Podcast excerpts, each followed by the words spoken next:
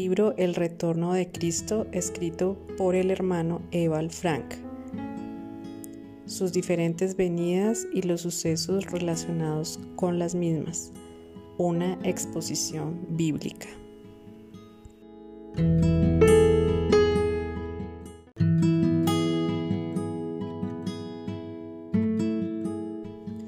Realmente sucederá.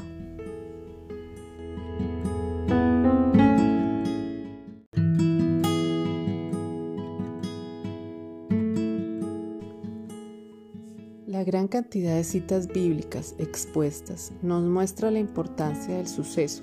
Lamentablemente se comenzó muy pronto desde la muerte de los apóstoles a interpretar espiritualmente el regreso de Jesucristo y así sucede hasta el día de hoy. Hombres mueren, lamentablemente no los espíritus. Ellos poseen a otro y continúan divulgando la falsa enseñanza. Es muy conocida la teoría de una organización que dice que el reino de Dios nació en 1914 y está establecido sobre la tierra. Similares enseñanzas en relación con establecer un tiempo determinado ya las habían desde antes y las hay todavía. Hoy son propagadas, por ejemplo, bajo la consigna parupsia de Cristo. Sus defensores asumen que Cristo ya vino y está presente como juez. Así se trata de espiritualizar más el retorno de Cristo y se expone como una revelación especial, la cual solo le será dada a un grupo determinado. Las mismas declaraciones han sido siempre expuestas.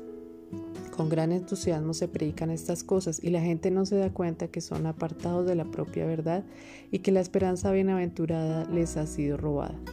Así como esas formulaciones se escuchan muy piadosas, así de falsas son.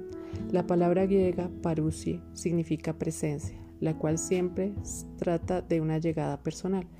Paro o significa presencia corporal. Si por ejemplo el presidente de Estados Unidos entra en la Casa Blanca, entonces es parousia. Parousia no es ninguna fantasía, es una aparición real, visible en cuerpo de una persona, una parucia de Cristo sin que Él personalmente, corporalmente aparezca, no existe. Una enseñanza así es sencillamente sin sentido, así de verdadera como fue su presencia, parucia, en su primera venida, epifanía, así de verdadera, corporal y personal será su presencia, parucia, en su regreso. Una enseñanza de una parucia de Cristo, sin que Cristo realmente aparezca personalmente y esté presente, carece de todo fundamento bíblico. Como el retorno de Jesucristo mismo, así también son todos los acontecimientos, los cuales están relacionados con el mismo, ningún producto imaginativo de doctrina, sino realidad. Pablo escribe, He aquí os digo un misterio, no todos dormiremos, pero todos seremos transformados. Primera de Corintios 15, 51. ¿Cómo será esa transformación? Puede leerse en Mateo 17:2. Y se transfiguró delante de ellos y su rostro resplandeció como el sol y sus vestiduras se volvieron blancas como la luz. Así también lo vio Juan en la isla de Patmos. Y sus cabellos eran blancos como blanca lana, como nieve, sus ojos eran como llamas de fuego. Apocalipsis 1, 12, 18. La transformación cierra con un porque es necesario que esto corruptible se vista de incorrupción y esto mortal se haya vestido de inmortalidad. 1 Corintios 15:53. A la completación pertenece la absoluta perfección, donde ya no hay más edad sino eterna juventud. En Job 33, 23 al 28 tenemos la descripción del volver a los días de la juventud. Ahí se habla de mediador y de conciliación. Después se muestran los reconciliados en su glorioso estado, que su carne se vuelva más tierna que su juventud, que regrese a los días de su vigor juvenil. Esto sucede en un momento, en un abrir y cerrar de ojos a la trompeta final, pues la trompeta sonará y los muertos resucitarán incorruptibles y nosotros seremos transformados. Primera de Corintios 15, 52. La transformación entonces no solo es para los que en ese momento estén viviendo en Cristo, sino también todos los cuales durmieron con esa esperanza viva. Job expresó su fe en la resurrección así. Yo sé que mi redentor vive y al final levantará sobre, se levantará sobre el polvo. y después de deshecha mi piel, aún en mi carne veré a Dios. Job 19, 25 al 26. Para el regreso del Señor, los que están durmiendo en Cristo reciben un nuevo cuerpo, como está escrito. Así es también la resurrección de los muertos. Se siembra un cuerpo corruptible, se resucita en cuerpo incorruptible. 1 Corintios 15, 42, 44. Porque si creemos que Jesús murió y resucitó, así también Dios traerá con él a los que durmieron en Cristo. 1 de Tesalonicenses 4:14.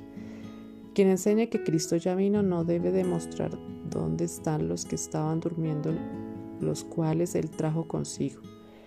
El que cree esto coloca a los vivos en una ventaja sobre los que duermen, y esto es contrario a lo que dice la Santa Escritura.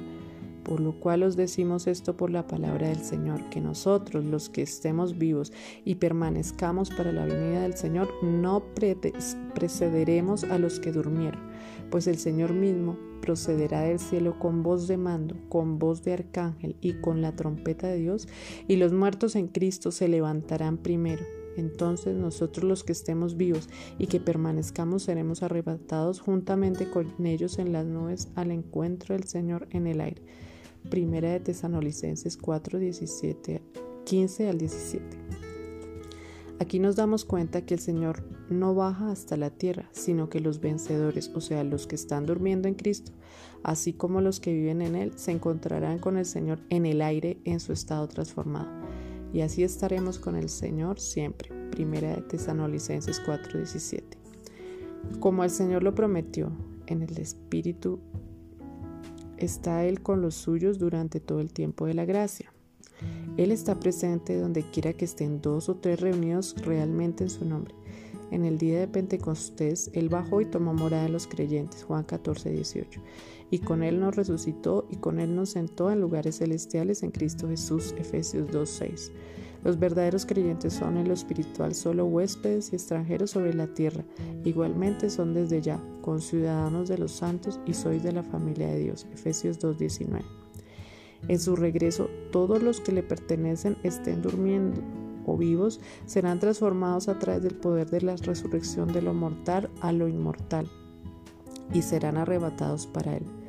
Esto le corresponde a todos los que desde la primera venida de Cristo han creído realmente la palabra de Dios y han vivido lo que les fue predicado, o sea, que la esperanza vive realmente Jesucristo. Pablo lo expresó así, también a todos los que aman su venida. Primera de Timoteo 4:8. Durante las siete edades de la iglesia, Apocalipsis 2:3, ha habido gente, las cuales escucharon lo que el Espíritu dice a las iglesias y que contaban con el regreso del Señor. Se clamaba la palabra Maranata y se oraba de corazón. Ven pronto, Señor Jesús. Ellos ni se engañaron a sí mismos ni tampoco estarán avergonzados ellos partieron delante de nosotros y solamente tienen que esperar a que el número sea completado. Ahora ya al final se está realizando un completo cuadre entre el novio palabra y la novia palabra, así de que el espíritu y la novia digan lo mismo. Apocalipsis 22, 17. Los elegidos durante el tiempo del Viejo Testamento ya resucitaron con Cristo, según Mateo 27, 51 al 53. Y todos estos, habiendo obtenido aprobación por su fe, no recibieron la promesa porque Dios había provisto algo mejor para nosotros, a fin de que ellos no fueran hechos perfectos sin nosotros. Hebreos 11, 39 al 40. Por esto están ellos esperando en el paraíso hasta que la hora de la completación de todos llegue y entonces tomen parte de la cena de las bodas con los santos del Nuevo Testamento. De esto habló nuestro Señor cuando dijo, y os digo que vendrán muchos del oriente y del occidente y se sentarán a la mesa con Abraham, Isaac y Jacob en el reino de los cielos. Mateo 8:11.